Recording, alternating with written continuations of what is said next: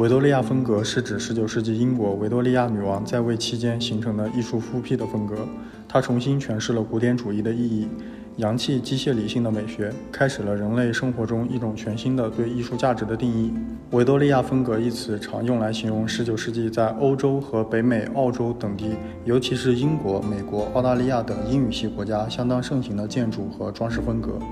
英国女皇维多利亚在位的七十年里，大英帝国正处于其鼎盛时期，有“日不落帝国”之称。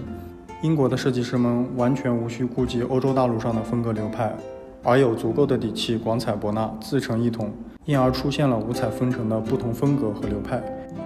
由于史称这个时期为维多利亚时代，当时盛行的建筑、产品、时尚、平面等设计的风格也就统称为维多利亚风格了。然而，虽然一般认为华丽、丰富、堆砌甚至杂乱是维多利亚风格的特征，但严格来说，这并不是一种固定统一的风格。在维多利亚时代早期，流行风格的主流的是哥特复兴风格，然后逐步发展的更加华丽、堆砌、花哨起来。到了维多利亚时代的后期，一系列反对这种奢华趋势的设计潮流，